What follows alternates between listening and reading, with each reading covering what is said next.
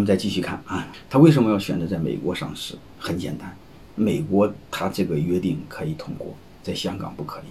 当然现在香港可以了，因为阿里没去香港，去了纽约，后来后悔了，就把这个给改了。改了之后，才有一八年小米上市的可能性啊，就是小米才在香港上市，要不然又不上市啊。然后才有了一九年阿里又回来上市，但是一四年的时候香港是不允许的，中国大陆也不允许啊。后来是大陆的科创板可以，但是一四年的时候唯一可以通过不同权的是美国，所以他选择了美国啊。但是另外我想再说一句话，中国的公司法规定，有限责任公司。就是你不上市的话啊，上市都得是股份制公司。如果你不上市的话，有限责任公司可以通过不同权。你会发现它规定的很有意思啊。有限责任公司股东会有股东按出资比例行使表决权，公司章程另行规定的除外啊。你看中国并不是都不可以，就是有限责任公司，我们中小民营企业是可以的。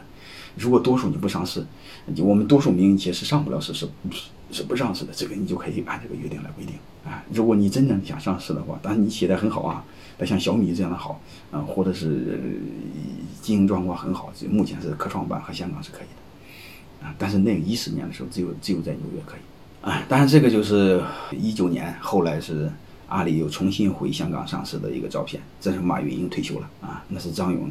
嗯，那个那个出席了上市的呃现场，敲钟的现场。后来你会发现，在阿里上，在香港上市的时候，它的合伙人制度基本还是没有变化。你会发现和和刚才我讲的是一样的啊，只是它的合伙人数量发生了变化，多了一些。那那个，但是那个本质上不重要，好吧？我我一会儿会谈，嗯，它的合伙人数量是怎么发生的变化啊？然后它的合伙人怎么来的基本上没有什么，和以前没什么变化。我马上讲，好吧？然后看这个。谁是阿里的合伙人？合伙人有什么好处？有什么权利？合伙人内部他有什么？有没有分几类？就是有没有再分个一二三四五，分分几等？我们来看啊，我截的电视屏幕啊，为了确保这个是真的啊，你可以看能成为阿里合伙人的一个基本条件，你看入职五年，公司的运营者，嗯嗯，业务建设者和文化的传承者和有优秀能的能力。另外，这是并列的一个是高度认可公司文化。第一，你会发现。认可文化，工作年限，有能力啊，就这几个。说白了，有能力、认同文化、工作年限够。他刚开始上市的，他二十八个合伙人，就这么这么就这么简单。那个细节我就不说了，好吧？说另外合伙人，刚才我说过，他有什么权利呢？合伙人的权利就就就就就有两个啊，第一是提名董事候选人，其实他是合伙人委员会提名的。你看，但是合伙委员会也是由合伙人选出的，都一个意思。另外呢，给自己发奖金。如果如果他认为他贡献好的话，先给自己发一块。然后让你股东再分，就是满足他心理平衡。要不他心里不平衡，他就搞你股东，搞你外边的股东怎么办？有时候我们会发现，我们国有企业为什么做不好？国有企业会出现六十九岁现象现象，就是高级经理人们退休了之后，国有企业那些都会贪污腐败，就是因为他干的多，他拿的少。你会发现这个合伙人，你会发现他好玩。你认为你干得多，心里不平衡，你自己多拿，他可以给自己发奖金，这个是不是很有意思啊？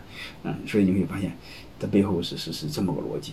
嗯当然还有一个，刚才我没讲，就是他为什么，嗯，为什么可以在美国，嗯，为为为为什么会选择美国？就是美国允许通股不同权。还有一个就是为什么在美国，美国有这么大的自信，香港就没不敢。还有一个是关键的原因是是这个原因，就是美国的制度建设、制度体系非常成熟。你即便在合伙人有这么大的权利，美国有足够的法律体系可以监管你们，所以你在他的上市就得遵守他的规矩，要不然他收拾你。这就是制度的自信。你看，制度的自信给美国创造多少财富？我说我其实你会发现，真正创造财富的是制度创造财富，文明创造财富啊，勤劳创造不了财富。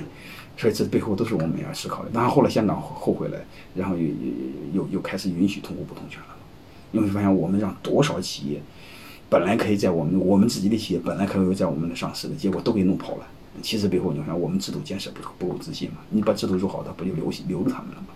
对吧？所以你会发现，他就就就是就是提名这个合伙人提名董事啊，嗯，半数董事，嗯，没有直接任命，但是你你通不过了，他可以直接任命，就这么个意思。还有一个给自己发奖金啊，其实是一个意思啊。